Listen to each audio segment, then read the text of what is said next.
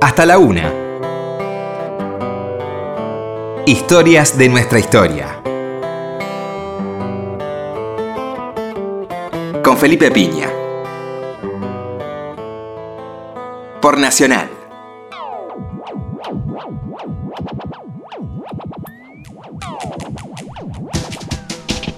Hola, buenas noches, ¿cómo le va? Acá estamos nuevamente en Historia de nuestra historia. Estamos empezando este fin de semana con mucha tranquilidad, así que este ambiente relajado vamos a entrevistar a Mario Santucho por su muy lindo libro Bombo el Aparecido. Eh, un librazo, la verdad que una, novela que le contaba la autoridad me hizo acordar a alguna otra eh, por esta, este juego de realidad y ficción, ¿no? Eh, tan, tan bien llevado. Así que libro altamente recomendable. Tenemos una hora para charlar sin ningún apuro. Así que aquí estamos. ¿Cómo estás? ¿Qué decís? ¿Todo bien? Bien, bien, todo bien. Gracias por la invitación. No, por favor, un placer. ¿Cómo, cómo empezó la, la investigación o, o las ganas de hacer este libro? ¿Por dónde, por qué lado viene la cosa? Empezó de una manera un poco fortuita. eh, a partir de, va, fortuita es un modo de decir, ¿no? Con, eh, tiene que ver con la biografía de uno. Claro.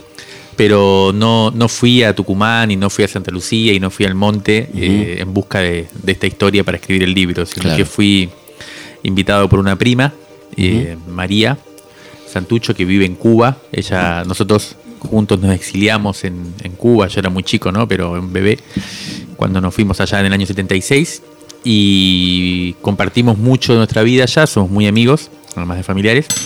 Eh, y ella se quedó en, en- en La Habana viviendo, viene a cada rato para acá. eh, y hace un tiempo, hace 3, 4 años, me, me pidió que la acompañara a conocer el lugar donde habían matado a su tío, a su papá, perdón, a mi tío, Claro. Eh, que murió ahí en el monte. Y así fue como llegamos, eh, conociendo un poco un lugar que es una especie de rancho, Ujú. la vera, un cañaveral, eh, a donde había bajado su papá con otro compañero de, de mi papá y de, Claro. y de mi tío en ese momento, que se llamaba Manuel Negrín, y bueno, fueron sorprendidos por el ejército. Y a partir de, de- de ir a ver esta, este, este episodio, a reconstruir un poco eso, no- nos quedamos muy impresionados con, todo ese territorio. Pronto conocimos a la gente del pueblo de Santa Lucía y bueno, ya ahí empezó toda una historia de vínculo que tiene que ver con la actualidad, con los modos en que existe esa historia en la actualidad. Y, y como uno de los productos de ese, de ese recorrido, de ese encuentro, de esa amistad, eh, apareció la historia del bombo que me, me sedujo y me obsesionó. ¿Qué te habían contado vos de chico? Porque obviamente eran temas que se trataban en tu familia, naturalmente, ¿no? ¿Qué te habían contado de esa zona, de esa, de esa guerrilla del monte, de la compañía de monte, todo eso, ¿no? Eh, siempre estuvo como una especie ¿no? de mito, de, como de, de historia un poco fantástica, como la historia de los guerrilleros en general. Claro. Eh, aparece un poco como parte de esta, eh, si se quiere, tradición insurreccional o de lucha de los pueblos. Eh, yo me crié en Cuba, por lo tanto, esta historia, a diferencia de mucha gente que después yo conocí cuando fundamos la organización Hijos allá por los años 90, que vivieron la dictadura acá y que conocieron la historia familiar de una manera mucho más eh, tortuosa, Claro. compleja, retazos. En mi caso me lo desde siempre, ¿no? Eh, desde que tuve uso de razón conocía la historia de mis viejos y en todo caso en Cuba eran vistos como parte de, bueno, un linaje eh, digno Claro. o noble. Eh, pero la historia de- del monte en particular, yo después, cuando, cuando llegué, volví a Argentina, que estuve en, en estudié sociología en las facultades sociales, ahí organizamos muchos, muchas actividades para recuperar la memoria a mediados de los años 90, cuando todavía primaba la teoría de los demonios. Y, y hicimos una reconstrucción bastante grande, nuestra generación, Claro. que, que se formó en ese periodo, de lo que fue los 70, eh, pero mucho más política, si se quiere, mucho más Claro. atentos a, a las discusiones de, qué sé yo, uno podría plantear sobre la democracia y la violencia, sobre el peronismo Claro. y la izquierda, sobre la clase y la nación, todas las grandes discusiones políticas de esa época. Y la cuestión del monte siempre había quedado como una, de vuelta, como una historia un poco marginal. Claro. Interesante, aventurera, linda, Misteriosa. pero misteriosa, exactamente. Y yo tenía la particularidad también de que, eh, como me crié en Cuba, conocía la Sierra Maestra Ah, claro. En la Sierra Maestra están los campamentos guerrilleros del 59, Ujú. eh, del 58, eh, prácticamente el mismo estado en que está de, de esa época. Eh, uno lo puede visitar, de hecho, donde estaba la radio rebelde, Claro. Che y El teatro. Sí. Y entonces, eh, cuando vine acá a Tucumán, claro, era otro, otra historia completamente diferente, ¿no? Y de, rápidamente tomé conciencia de, la diferente- de la diferencia entre lo que es una revolución victoriosa La derrotada. y una derrotada. Claro, digo, y bueno, y, y Bombo, ¿cómo, ¿cómo aparece en tu vida? ¿Cómo aparece este personaje? no? Conociendo las historias de este pueblo, nosotros empezamos a... a Estamos hablando de Santa Lucía. Santa Lucía, sí. Es un pueblo en el sur de Tucumán, eh, formado a principios del siglo XX en torno a un ingenio azucarero, que cierra en el año 68 como parte de Onganía. Exactamente. Como parte de lo que se llamó, entre comillas, la racionalización de la industria azucarera tucumana. Que fue una tragedia, que quedan miles de personas en la calle, ¿no? Fue una cosa tremenda. Sí, Fue- exactamente. Plan Krieger Bacena, Sí, exactamente. ministro de Economía de, de Onganía. Sí. Y mm, bueno, a partir de esa, de esa reconstrucción que empezamos a hacer, de toda esa historia, de la cual después surgió, por supuesto, eh, la, la historia de la Compañía de Monte o de la guerrilla del, del ERP, eh, reconstruyendo muchas de, de esas... eh, bueno, ahí es un pueblo además, a nosotros nos llamó mucho la atención porque, la- eh, como te decía antes, el modo en que la memoria eh, se ha tramitado, se ha elaborado en ese pueblo es muy diferente al que conocemos, al que Ujú. nosotros mismos, como parte de, de- de la- de los organismos de derechos humanos, del movimiento de derechos humanos, diría yo, eh, conocimos, digamos, ¿no? y experimentamos. Es una historia mucho más, si se quiere, anclada todavía en coordenadas, que no son las nuestras. Y, y eso me llamó la atención. Ni bien llegamos, eh, todavía se hablaba de, la- de los, re- de los militantes revolucionarios eh, como extremistas, como terroristas Claro. como subversivos. Y, mm, y sin embargo, para nosotros fue muy importante, digo nosotros porque fuimos con familia, amigos, eh, cómplices de todo tipo, Claro. organizamos un colectivo, empezamos a vincularnos de una manera bastante fuerte con la gente del pueblo, empezamos a ir mucho. Y, y lo que rápidamente no, no- sentimos la necesidad es no verlo simplemente como una forma de elaborar la memoria Mm. eh, atrasada, entre comillas, Sí. respecto de un punto de vista que es el nuestro. Tratamos de desarmar esa lógica más bien colonial, de decir, bueno, eh, Acá llegan los, los de la ciudad, Exactamente. los universitarios. a, a- a explicar un poco y a, y a rescatarlos de este oscurantismo para nada. Eh, al contrario, no, nos pareció que, que toda esa forma de... Iban a aprender más que, que a enseñar, digamos, ¿no? Íbamos a aprender y íbamos a ver esto un poco que te decía antes también, que es que, mm, bueno, que la derrota no, no, no se... Fue una derrota histórica, fue una derrota política fuerte, cuyos efectos todavía eh, palpamos, y que no simplemente se resuelve eh, en el plano de lo simbólico o en el plano de lo histórico, digamos, ¿no? Claro. Eh, en el plano, digo, en la reconstrucción de la historia. Entonces, eso fue un testimonio para mí muy, muy vivo, muy interesante. Bueno, y de ahí sale un poco la idea de escribir el libro. Eh, que es un- una- la historia de un personaje también anómalo, si se quiere, en los relatos sobre los 70, digamos. Un personaje que incluso llegó a ser entrevistado por Estrella Roja, ¿no? Vos lo transcribís la entrevista, ¿no? No era cualquiera, no era, no era cualquiera este bombo, ¿no? Claro, es un personaje en ese sentido para mí atrapante porque es un- una persona surgida del pueblo de Santa Lucía, uno de los pocos realmente Locales, pobladores, claro, claro. Eh, que, que se involucraron en serio en la guerrilla. Muchos colaboraron, muchos sintieron simpatías, pero fueron pocos los que se incorporaron eh, con alma y cuerpo, digamos, a, Ujú. a la guerrilla. Y este fue eh, uno de los, el bombo, eh, Julio Ricardo Abad, es su verdadero nombre, Teniente Armando, se lo llamaba en, en la guerrilla. Fue uno de los más, los que más se involucró. De hecho, ascendió bastante, fue un combatiente destacado. En el libro digo un poco audazmente eh, que quizás haya sido el, el- el guerrillero rural más importante del siglo XX en Argentina. Claro. Eh, porque era un tipo muy habilidoso para, para el monte, un tipo que, que estudió incluso eh, en- ahí en el monte el marxismo, que se convirtió en un combatiente valioso, digamos, muy útil, por supuesto, porque conocía mucho a gente, se había criado en el monte. eh, y, y por lo tanto ascendió ¿no? Ujú. en, en- en la guerrilla, llegó a ser teniente y capitán después. Eh, con lo cual era un personaje y sin embargo no aparece eh, en los Ujú. anales, digamos, de, de la historia del PRTERP. eh, para nada. ¿Y, no por qué te, ¿Y por qué te parece que no aparece? Y creo que, que tiene que ver con, con la extracción de, de esta persona, tiene que ver con su historia militante también. Él ingresa muy joven ¿no? al, al PRTR, eh, ingresa a los 18, 19 años, ingresa directamente a la Compañía de Monte. Claro. Eh, no tiene, como digo yo, una militancia previa que uno podría decir estudiantil o sindical o la trayectoria que más o menos eh, seguía eh, la- esa generación. ¿no? buena parte de esa generación, que es la que yo creo que más ha sido contada después. Y, y bueno, su- porque tiene la, la posibilidad de autonarrarse también, ¿no? exactamente, De alguna manera, ¿no? sí. Mm. Eh, a través de la búsqueda de, de esta historia también conocí un montón de personajes que, que se mantienen como en una especie de segundo plano y eso me impresionó mucho. Yo había leído mucho, conocía mucho de, de toda esta historia, pero me daba la sensación que había que la mayoría de la gente que había participado de esa experiencia había después eh, eh, tomado la voz, había Claro. tomado la palabra, había construido una voz pública, colectiva. Y sin embargo, lo que me di cuenta con esta investigación es que hay un montón de gente, pero mucha, que todavía vive bajo la línea de flotación de la visibilidad, digamos, Claro. histórica. Eh, muchos de ellos, en el caso de Bombo, es un ejemplo por, por cuestiones de, bueno, del territorio y, y- y de la clase en donde, en donde se crió y, y después donde eh, eh, esos sectores permanecieron en, cierto, en ciertas condiciones.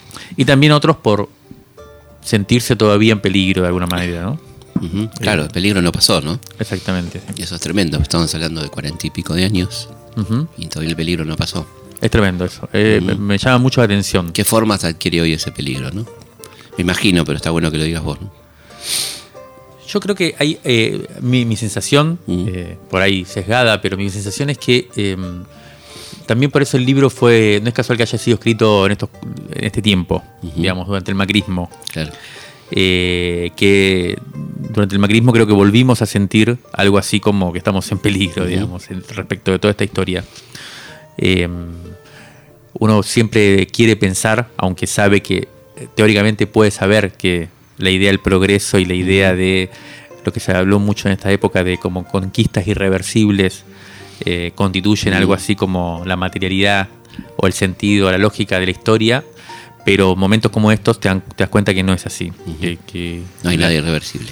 Claro, que siempre... es- Particularmente las conquistas, ¿no? particularmente la conquista, que suelen ser reversibles. Y bueno, durante estos años volvimos a hablar, a escuchar, a hablar eh, por parte del Estado, por parte del gobierno, en los términos de, de la teoría de los demonios. Bueno, ayer mismo, o en estos días, digamos, escuchamos hablar de que, eh, por ejemplo, los carapintadas no habían sido eh, un problema complicado en. Argentina. Bueno, y ni que hablar de, de- de- de cuestiones relativas a los 70, ¿no? Especialmente respecto de lo que fue la militancia. O sea, creo que la gran operación de esta época es la de eh, desarmar esta especie de prioridad que se le ha dado en la historia a la militancia respecto de las fuerzas represivas, digamos, Claro. ¿no? Y creo que mucha, mucha gente eh, siente miedo porque ti- tiene esta conciencia. Tiene esta conciencia. y Creo que eso es interesante te- tenerlo en cuenta. Que la derrota de vuelta eh, fue una derrota material y por lo tanto eh, el hecho de que, como decía Benjamin en algún momento, los muertos todavía no descansan en paz Exactamente. hasta que Hasta que no venza nuestro campo, digamos, si se quiere, ese peligro permanentemente vuelve. Y creo que estos veteranos, entre comillas, estos sobrevivientes, tienen esa sensibilidad que por ahí mi generación no la tiene. Eh, y yo creo que hay algo de, si se quiere, de, de interesante en eso. También hay un poco de, quizás podría llamarlo así, paranoia injustificada Ajá. también, Claro. creo. Y una vocación, o, o no sé si vocación, pero una necesidad de esconderse, que quizás eh, es demasiado desde mi punto de vista, pero, pero bueno, Pero también hay que fue, respetar. fue- también fue demasiada la, la represión, ¿no? También fue muy fuerte, ¿no? Sí, Y son, tiene efectos perdurables, podemos decir, ¿no? claro. Seguimos con Mario Santucho hablando de su libro Bombo el Aparecido. ¿Y, y con cuánta gente te encontraste sobreviviente, ¿no? De, de- de la compañía, de toda esa gente que, que pudo dar testimonio. Y, y mirá, hay muchos, eh, va, muchos, qué sé yo. La compañía de Monte tampoco fue tan grande, Claro, ¿viste? claro, se fue, fue magnificado por unos y otros. ¿no? Exactamente, exactamente. Porque tanto el ERC que agrandaba las cosas como el ejército que le convenía que sean muchos, digamos, ¿no? Exactamente, sí. Sí, especialmente, bueno, como decís vos, el ERP eh, es una de las cosas que también en el libro me pregunto y me parece importante mantener viva la pregunta que es sobre el valor de la verdad, ¿no? En, en- en el- en lo que se puede Claro. llamar... eh, La guerra, entre comillas. Claro, y, y el campo revolucionario, si se quiere, o los que intentan construir eh, en base a otros valores, eh, ¿cómo se hace con la verdad? Me parece que también es una, una- pregunta muy actual esa. Totalmente. sí. Si tenemos una superioridad ética en ese sentido eh, o no, más allá de las conveniencias políticas. No, no, claro, sí. Y, y ahí, bueno, como decías vos, el- el- la, la prensa, digamos, los, los materiales de comunicación del PERTER muchas veces sobredimensionaban. Y después lo más loco también es que el ejército también, yo Claro. accedí a algunos documentos internos eh, Sí, sí. del ejército, donde informes incluso internos, donde ellos supuestamente eh, eh, arman un organigrama sobre la compañía de Monte y estaba Súper sobredimensionada. súper sobredimensionado y que Mm. era evidente que, que lo hacían a propósito. Pero bueno, de estos, ¿Que habrán sido cuánta gente? Ciento y pico, más o menos. no, menos. Menos de, menos de que- 100. Sí, sí, creo que el momento de mayor, Mm. eh, esto no se puede confirmar del todo, pero el momento de mayor eh, concentración en el monte debe haber sido 80 personas. Eh, quizás pasaron más porque algunos subieron y Iban y venían, bajaron, claro. pero eh, de los que estuvieron fueron más o menos esa cantidad. Y en realidad la, la dotación más o menos estable, iba- creo yo que era entre 20 y 40. En oche- 80 llegaron a ser cuando planificaron algunas operaciones grandes, dos básicamente fue el, el asalto a Catamarca, un regimiento en Catamarca y después también un... Eso partió de ahí. Claro, Claro. partió de ahí, fueron a, a- que a fue San un, Miguel. fue un desastre. Sí, exacto. Eh, pero... mm, eh, El libro, acla- acla- aclaremos a quien nos escucha que el libro es un libro para nada apologético. No lo sentí como un libro apologético, ¿no? Me parece un libro muy interesante, muy equilibrado.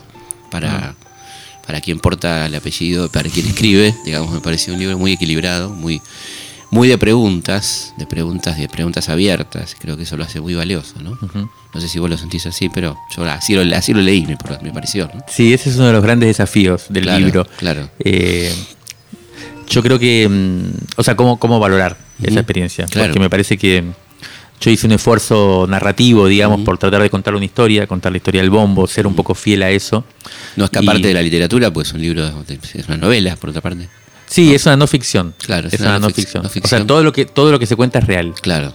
pero pero está cont- cont- contado eh, con una con un estilo narrativo Narrativo. eh, que me pareció importante por para que la, la historia quede en primer plano, para- pero eh, siendo que es una historia real, eh, que me toca y que nos toca, digamos, eh, me parece importante también valorar y, y yo eh, me gustaría siempre decir que yo reivindico eh, esa experiencia, me parece importante valorizarla, o sea, Ujú. eh, mostrar la- lo importante que es ese asumir ese, ese tipo de desafío de cuestionamiento en serio del sistema, de, de vocación de transformación radical de la, de la situación. Al mismo tiempo que me parece que como con cualquier otra historia eh, pasada, y especialmente con las que son más, más afines, es necesario ejercer la crítica política respecto de esas de, eso- de esa experiencia. Entonces, a mí me gustaría decir eso. Como Que en esa- este caso sería la crítica, ¿cuál sería? Bueno, creo que eh, críticas habría varias. Eh, una, por ejemplo, tiene que ver con esto que te decía antes, la verdad. Eh, El, el mal uso de. O la exageración, para, para decirlo rápidamente. sí, la, la propaganda, el, el- el uso de.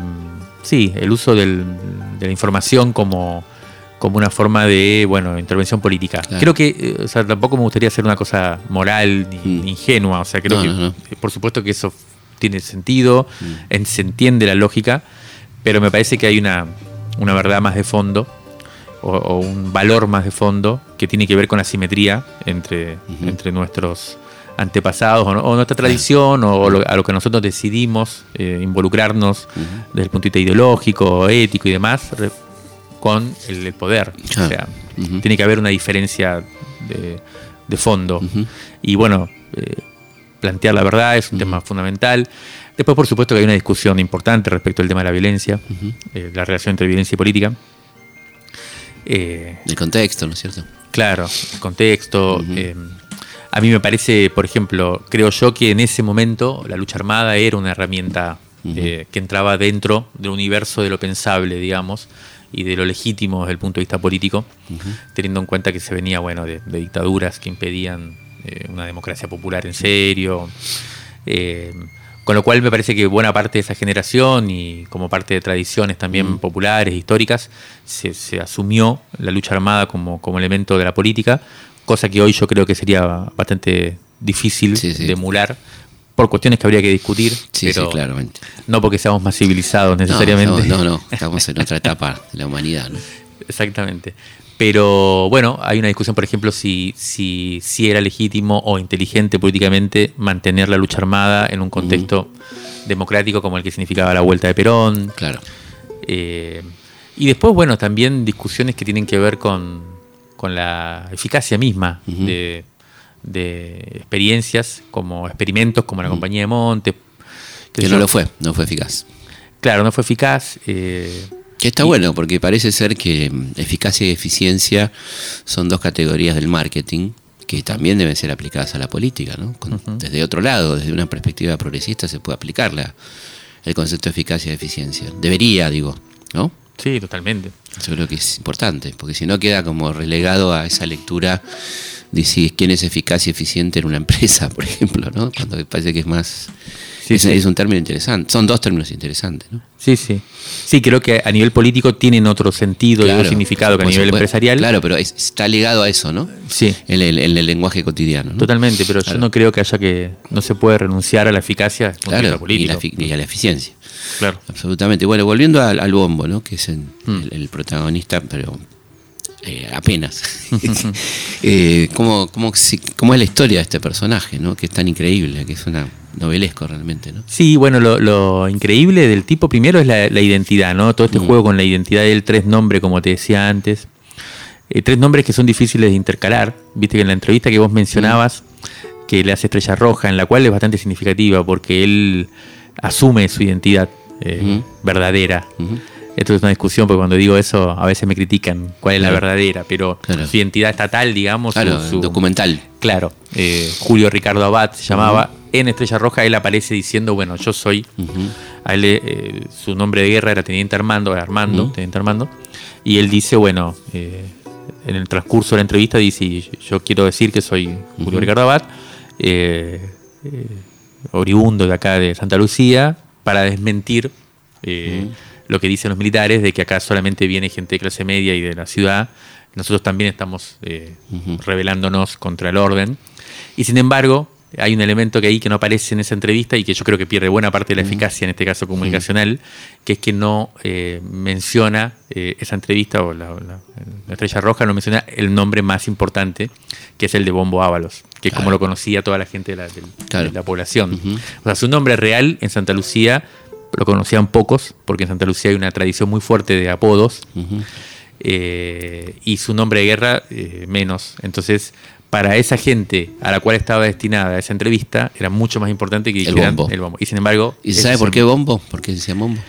Bombo le decían también al papá, ahí en Santa Lucía, y como, como te decía, todo el mundo, vos llegas a Santa Lucía hoy, por ejemplo, y preguntás, poner en el caso de, de- del bombo, en el caso que estuviera vivo, efectivamente, eh, preguntás por Julio Abad y no lo conoce nadie. Si preguntás por el bombo, eh, Ábalos, él lo, lo conoce. Y, una, y un apodo heredado, además. Un apodo, sí, eh, que yo creo que era heredado por el Mm. papá. Y Ábalos es interesante porque él le decían Bombo Ábalos, Mm. porque eh, hay una, una versión que dice que en realidad su familia era Ábalos, no Abad, Ajá. pero que al, al- al papá de él, en el registro civil, le cambiaron Ah, el lo nombre. y entonces, sí. porque, su, porque tiene eh, sus tíos son de nombre Ávalo. Ujú. Entonces, más, eh, más al, claro, más para el lado de Salta, ¿no? Esos nombres salteños. creo que sí, no sé, sí, Ujú. supongo. Y, y porque bombo no sabemos, lo de bombo. No, eso no, no sé bien por qué le decían bombo al, al papá. Bueno, él eh, se involucra muy fuertemente desde joven. eh, como, como decía, participa, tiene una experiencia muy fuerte y muy, Ujú. y muy valiosa en la compañía de Monte. Hasta que termina, digamos, la compañía de Monte, eh, deciden Se eh, disolverla a fines del 75, principios del 76. Eh, producto de la intensificación del operativo Independencia en ese momento y, y ya no había muchas condiciones para seguirla, entonces ahí bajan a, a la ciudad, eh, ya en la ciudad el bombo eh, pierde toda su capacidad eh, técnica Claro, y, de orientación y de. claro, entonces me- me- a mí me, me- parece que en todo ese periodo final de la K, que son más de seis meses, porque él cae hacia fines del 76, eh, debe haber estado bastante desubicado, desorientado. Y, y bueno, finalmente secuestrado acá en, en- en Buenos Aires a No. fines del 76. Vamos a hacer una pausa, justo en este momento. Vamos a hacer una pausa y seguimos charlando enseguida con Mario Santucho. Hasta la una. Historias de nuestra historia. Seguimos en Historias de nuestra historia. Seguimos en Historia de nuestra historia charlando con Mario Santucho. Estábamos justo en el momento que Bombo Ábalos es eh, secuestrado ¿no? por la dictadura. Claro, él es secuestrado acá en Buenos Aires. Eh, esa es una de las historias también que en el libro aparecen con como bastante desmenuzadas, que es cómo cae él a través de, de la delación de un- una persona que había pertenecido, había sido simpatizante de- del PRTR, y a través de, bueno, por lo tanto, la intervención de un, de un oficial de inteligencia del ejército, que es el que logra infiltrar a esta persona en, en el PRT, bueno, con el cual yo hablo después Españadero. Españadero, sí. Para tratar de, de conocer mejor y bueno, no, no, no tengo suerte como lo hemos tenido Claro. en todos estos años. Y ahí el bombo es eh, llevado a, a- rápidamente llevado a Tucumán, pedido por Bussi, torturado per- personalmente por Bussi. Y bueno, Personalmente. sí.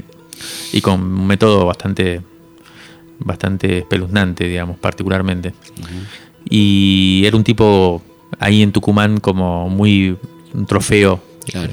muy Lo querían, lo querían para ellos, digamos. Sí, sí. Y mm, entonces lo llevan, él, él estuvo en dos campos de concentración ahí en Tucumán. Eh, hay varios testimonios que, que lo, que lo ven. Yo de hecho hablé con, con dos personas que estuvieron con, con él en, en los centros clandestinos. Y en el- justo en el momento final, eh, entonces se difumina un poco eh, esa biografía. Y ahí yo eh, encontré por lo menos seis o siete versiones de su muerte. Todas diferentes, ninguna repetida. coincidente. Varias de ellas dichas por, por, eh, eh, testimonios de quienes estuvieron con él en el centro clandestino de detención, pero ninguna coincidente. Él estuvo en Arsenales, su, su última etapa. Y dos o tres también versiones, eh, tres versiones que provenían de diferentes eh, gente del ejército, incluso en un documento, que fue el que yo encontré, hay dos versiones diferentes en el mismo documento, documento. sobre su muerte. Entonces eso me pareció bastante raro también, que, que hubiera tantas versiones eh, que no coincidían y ni siquiera dos eh, repetidas. Em, así que bueno, ahí termina un poco la biografía más co- conocida de él, eh, testificable, testimonialmente respaldada. Y en realidad toda esta historia comienza, todo este libro se Claro. inicia con una versión que yo escucho caminando por la calle en Santa Lucía, que es que él habría reaparecido en el año, hace, en el año 2012, eh, eh, un día, un domingo de lluvia, habría reaparecido en un almacén del pueblo eh, en la siesta, a la hora de la siesta. Y bueno, a partir de acá fue donde a mí me surge toda esta pregunta sobre si es posible. Recuerda, recuerda mucho, hay un fusilado que vive, ¿no? Claro, yo esto Ah, no. Rodolfo Walsh. Vos sabés que yo, ese, claro, ese libro lo había leído hace mucho, como 20 años, y por supuesto lo tenía presente, pero viste esas cosas cuando no, no, no- Durante todo el proceso de investigación del libro no me vino a la cabeza esa analogía Claro. tan clara. Claro. Hasta que justo cerrando, antes de escribir el epílogo, me, se me activó. Y sí, claro. Sí. Y, y el fusilado que vive, vive, no se sabe. El, el bombo, decís. Sí. Eh, yo no podría.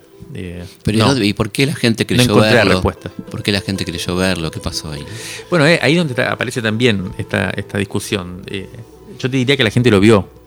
Eh, yo hablé con. O sea, teóricamente lo vieron tres personas y dos estaban en el momento en que él dice que es el bombo. Los dos lo conocían de chico a él, no lo reconocieron en un primer momento. Él entra a un almacén donde estaba la señora que vendía está, y había una- un, un vecino que estaba charlando con la señora.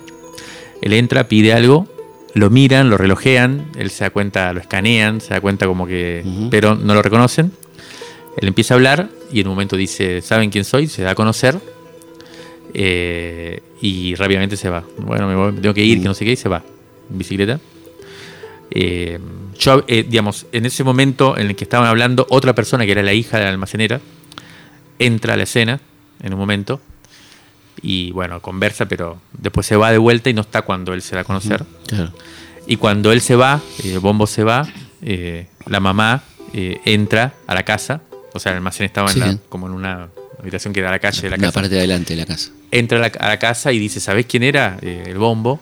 Ya sale, no, no te puedo creer, ¿dónde está? Se fue, salen a correrlo y ya no, no, no aparece más. Nunca más. Vuelve a desaparecer Qué bárbaro. y Me imagino la, la desesperación de alguien que está investigando el tema cuando te dicen ni se escapó, se fue la bicicleta.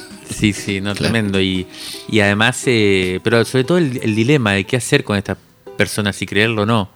De hecho, yo cuento ahí que fui y le dije, lo entrevisté al señor que estuvo, al vecino que estaba ahí, y, mm, y él me, me dijo con monosílabos, no, no fue muy explícito, pero me dijo que sí, que lo había visto. Y, y a un amigo, que fue el que me llevó a verlo, un poco un guía eh, en el pueblo, muy amigo, eh, le, le dije, a mí me parece que no es muy creíble esto. O sea, ¿a vos te parece que puede ser que lo haya visto de verdad? Y me miró con una cara mi amigo diciéndome, No. o sea, lo vio. Y olvídate que si él dice que lo vio, lo vio. Claro, porque se- sería raro de por qué mentirían, ¿no? ¿Para qué mentir? Hay Claro. muchos casos igual de gente que, que dice haber visto a desaparecidos. Sobre todo en, los- en el caso de familiares, eh, madres, padres Claro. que se han quedado esperándolos y que El deseo puede, ¿no? y que más que verlo han, venido versiones de que lo vieron en no sé dónde, que lo vieron en no sé Mm, dónde. Eso, claro. eso ha pasado. Pero en este caso yo hablé con la gente que lo Mm. vio y después la señora murió, pero hablé con la hija, que también estuvo ese día y que la mamá no le va a mentir. ¿Para qué? ¿Para qué además, no? Entonces eh, aparece esta, también este dilema, ¿no? ¿Qué hacer con, con estas versiones orales, digamos, de historia oral? Claro. eh, que son muy significativas. Y después yo creo que eh, ahí también el libro hace un juego, y para mí es un, un tema que es, eh, no sé vos cómo lo verás, pero eh, que la historia en realidad también te trae muchas veces, o sea, lo más interesante son las preguntas que te deja Totalmente. y que incluso cuando no puedes responderla, Mm. el valor de esas preguntas en sí misma es lo que más hace sentido. Sí, claro. Que, que a mucha gente la, la resulta insoportable. Claro. Y pide definiciones, ¿no? Cuando Claro. en realidad hay preguntas que son preguntas. Claro. Y quedan abiertas, ¿no? Y ahí es donde a mí me- me aparece la pregunta de Mm. eh, si es posible que un personaje como el Bombo haya hecho algún tipo de, de acuerdo eh, para salvar su vida.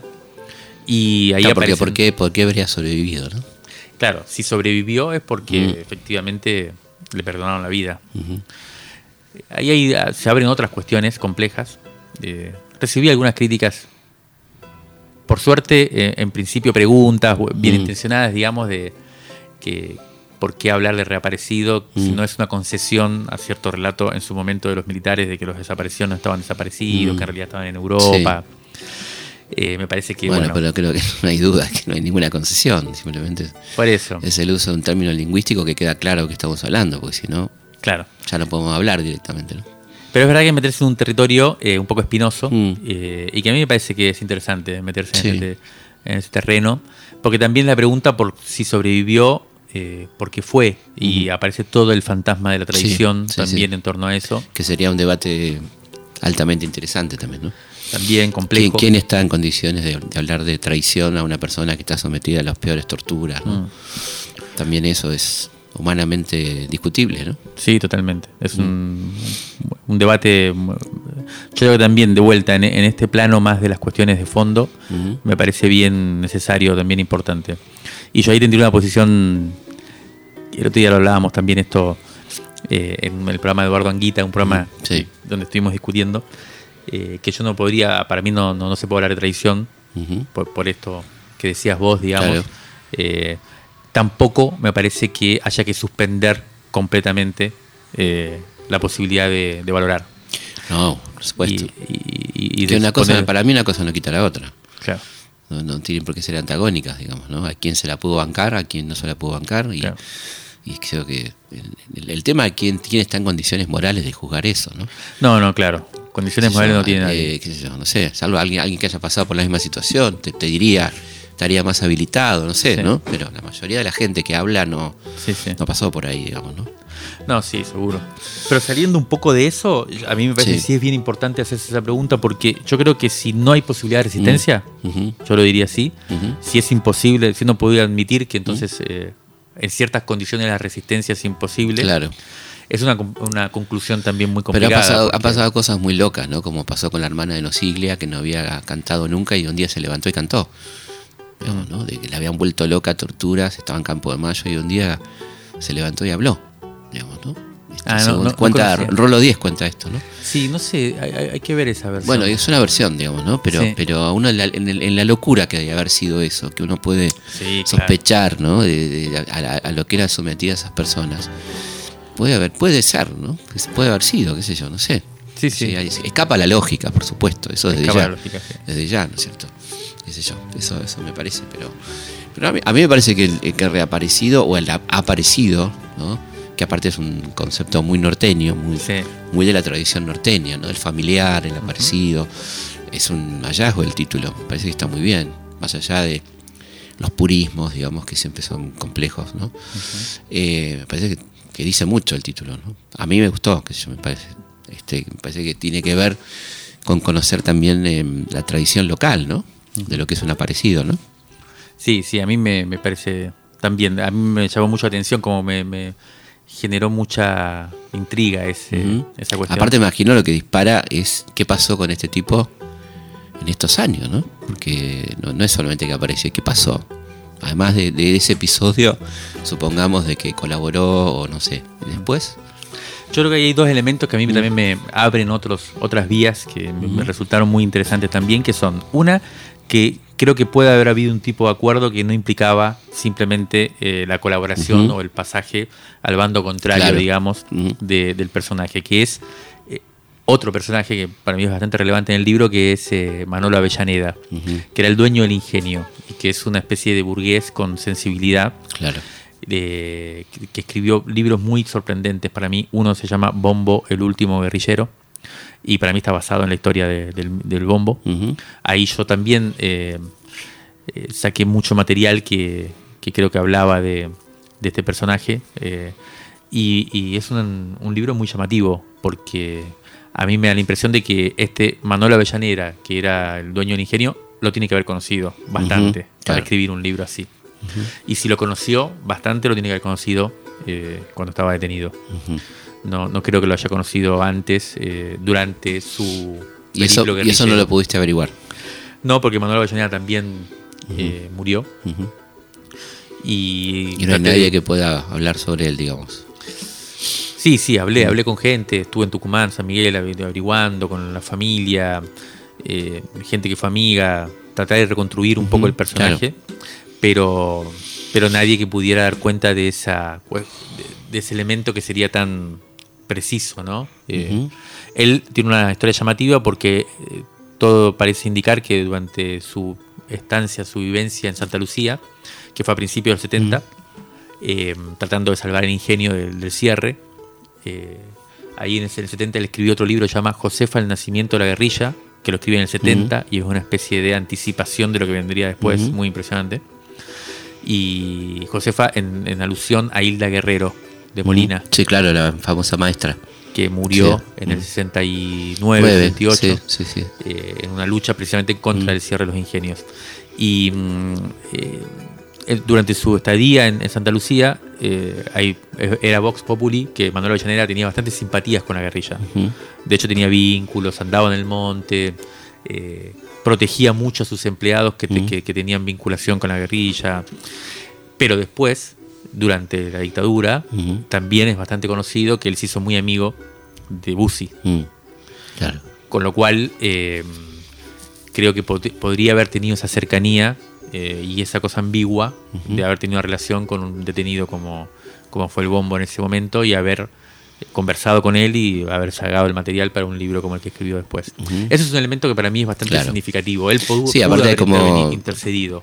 Actúan en el libro como dos potentes personajes, eh, antitéticos en algún momento y no tanto, ¿no? Exactamente. Aparecen, surgen ahí en el libro como eso, ¿no? Sí, sí, y que son, creo yo, eh, también lo interesante de esos momentos de ruptura o lo que uno puede llamar momentos revolucionarios que son los que interrumpen o, o desordenan las biografías tanto de un personaje de pueblo como puede ser el bombo, Claro. que decide involucrarse en una aventura revolucionaria, en una experiencia revolucionaria como esta, como en el caso también de un burgués, de un tipo de clase alta, que decide, bueno, también tener una sensibilidad respecto de lo que está pasando históricamente.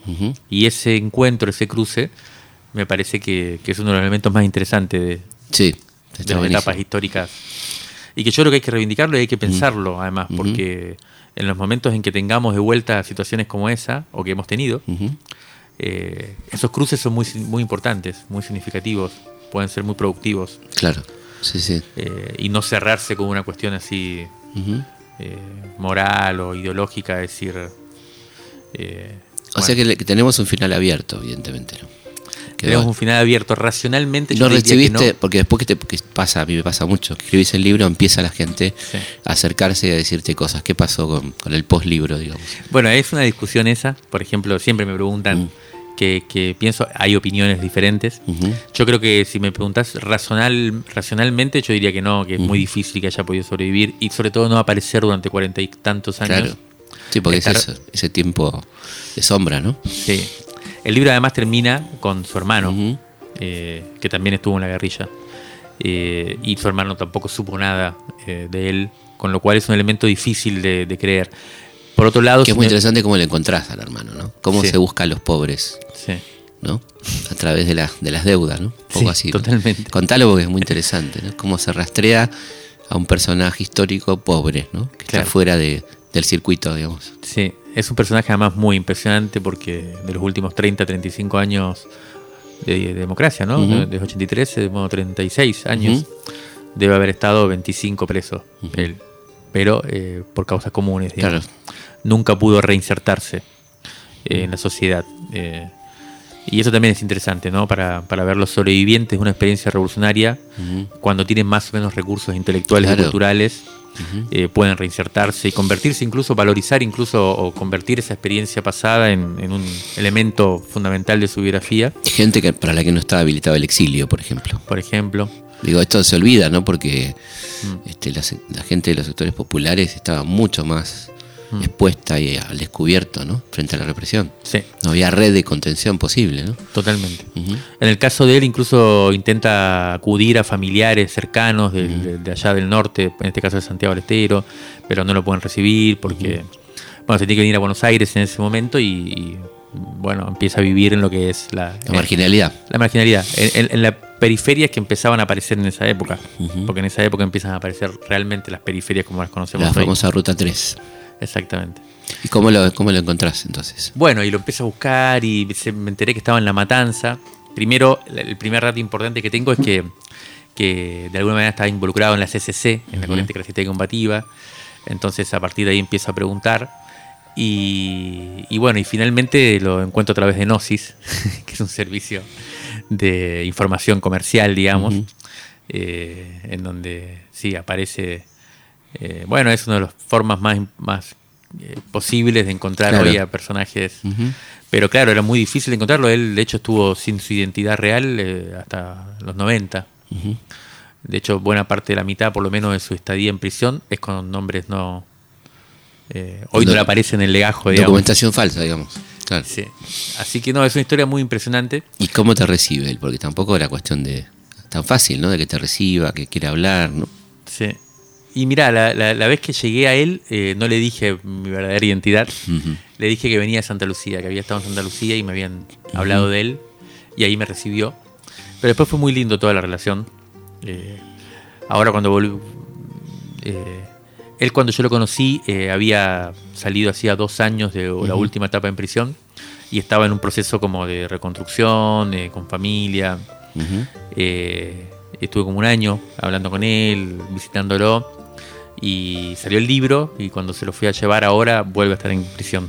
Oh, qué tremendo. Así que bueno, es una cosa Tremendo. muy complicada. Y él no aportó, no aportó gran cosa, digamos. Sobre la historia, no. No, él- no, no, Ah, seguramente sí sobre la historia, pero de, de Bombo en particular. Claro, de Bombo no, sobre todo su infancia, sí. Mm. eh, me sirvió mucho para reconstruir Claro. toda la infancia, el periodo, su, su- su vivencia en el pueblo. Todo eso sí fue muy importante él. Y después también algunas vivencias en el monte, pero ya después, eh, bueno, él entró en otra, en otra etapa. Y Pero Bombo no, no- no hubo contacto, no hubo ninguna. No, no pasó nada. no. Claro. Ese es el, el indicio más fuerte Claro, para mí claro, de que es muy difícil. un hermano, ¿no? Mm. sí. Y ahora, si, si, si me lo preguntás desde el punto de vista más eh, de la imaginación histórica, eh, no me parece del todo Loco. loco. Sobre todo por este personaje Manuel Claro, por, por la. Claro. Y también porque creo que alguien como el Bombo puede haber estado 40 años en una viviendo eh, en una especie como de clandestinidad Ujú. autoasumida. Eh, y te lo digo porque a través de esta investigación también he conocido gente que en cierta forma eh, está en, ese, en esa Ujú. condición. Un limbo, digamos. Sí, no tan eh, radical como podría Mm. ser la del bombo, pero sí hay mucha gente que vive, ha vivido 40 años sin que nadie sepa eh, lo, que él- lo que vivió en esa época. Y, Claro. y de haber vivido eh, cosas de fondo, ¿no? Eh, Experiencias sí. importantes. no simplemente anécdotas olvidables, digamos. Entonces me parece verosímil. Y, y te habrá quedado un montón de material para otro libro, seguramente. Sí, ya para este- muchísimo material. Decidí hacer una cosa muy. un libro muy rápido, muy como ágil. Eh, tuve que dejar mucho material afuera, sobre todo histórico. Claro. Y, y sobre todo me quedó picando el bicho de, de seguir investigando y de encontrar, de encontrar preguntas eh, que me parece que nos obligan a, a desarmar una visión más maniqueo, más simplona de, de- de la historia, ¿no? Absolutamente. Bueno, Mario, ha sido un placer. Muchísimas gracias. Recomendamos particularmente Bombo el Aparecido, un gran libro. Así que muchísimas gracias por venir. Muchas gracias a vos, Felipe. Nosotros nos vamos a encontrar como siempre, viernes a la noche, madrugada el sábado, aquí en Historias de nuestra historia. Hasta la próxima.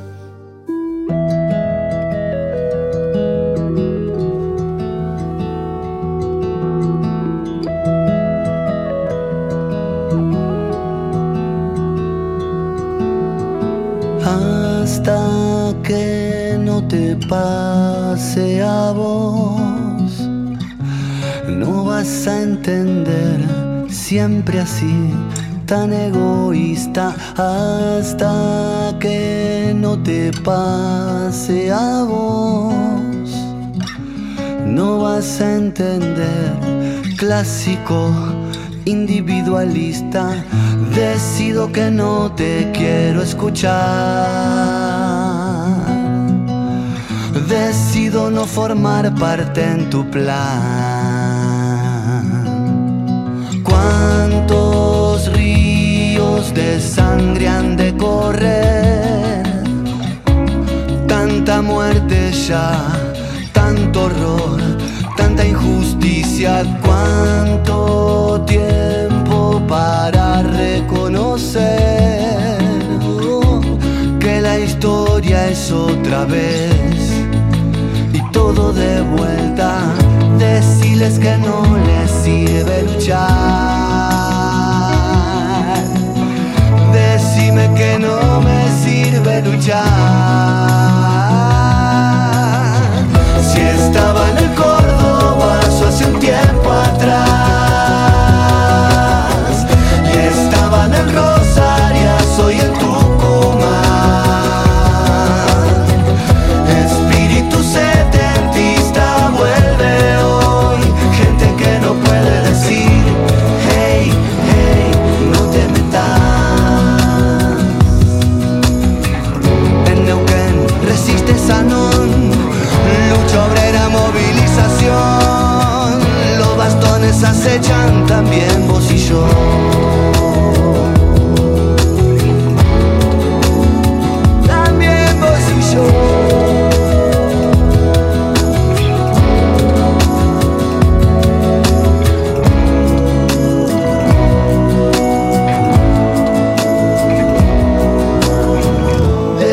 que no les sirve luchar. Decime que no me sirve luchar. Si estaban en Córdoba hace un tiempo atrás y estaban en Rosaria hoy en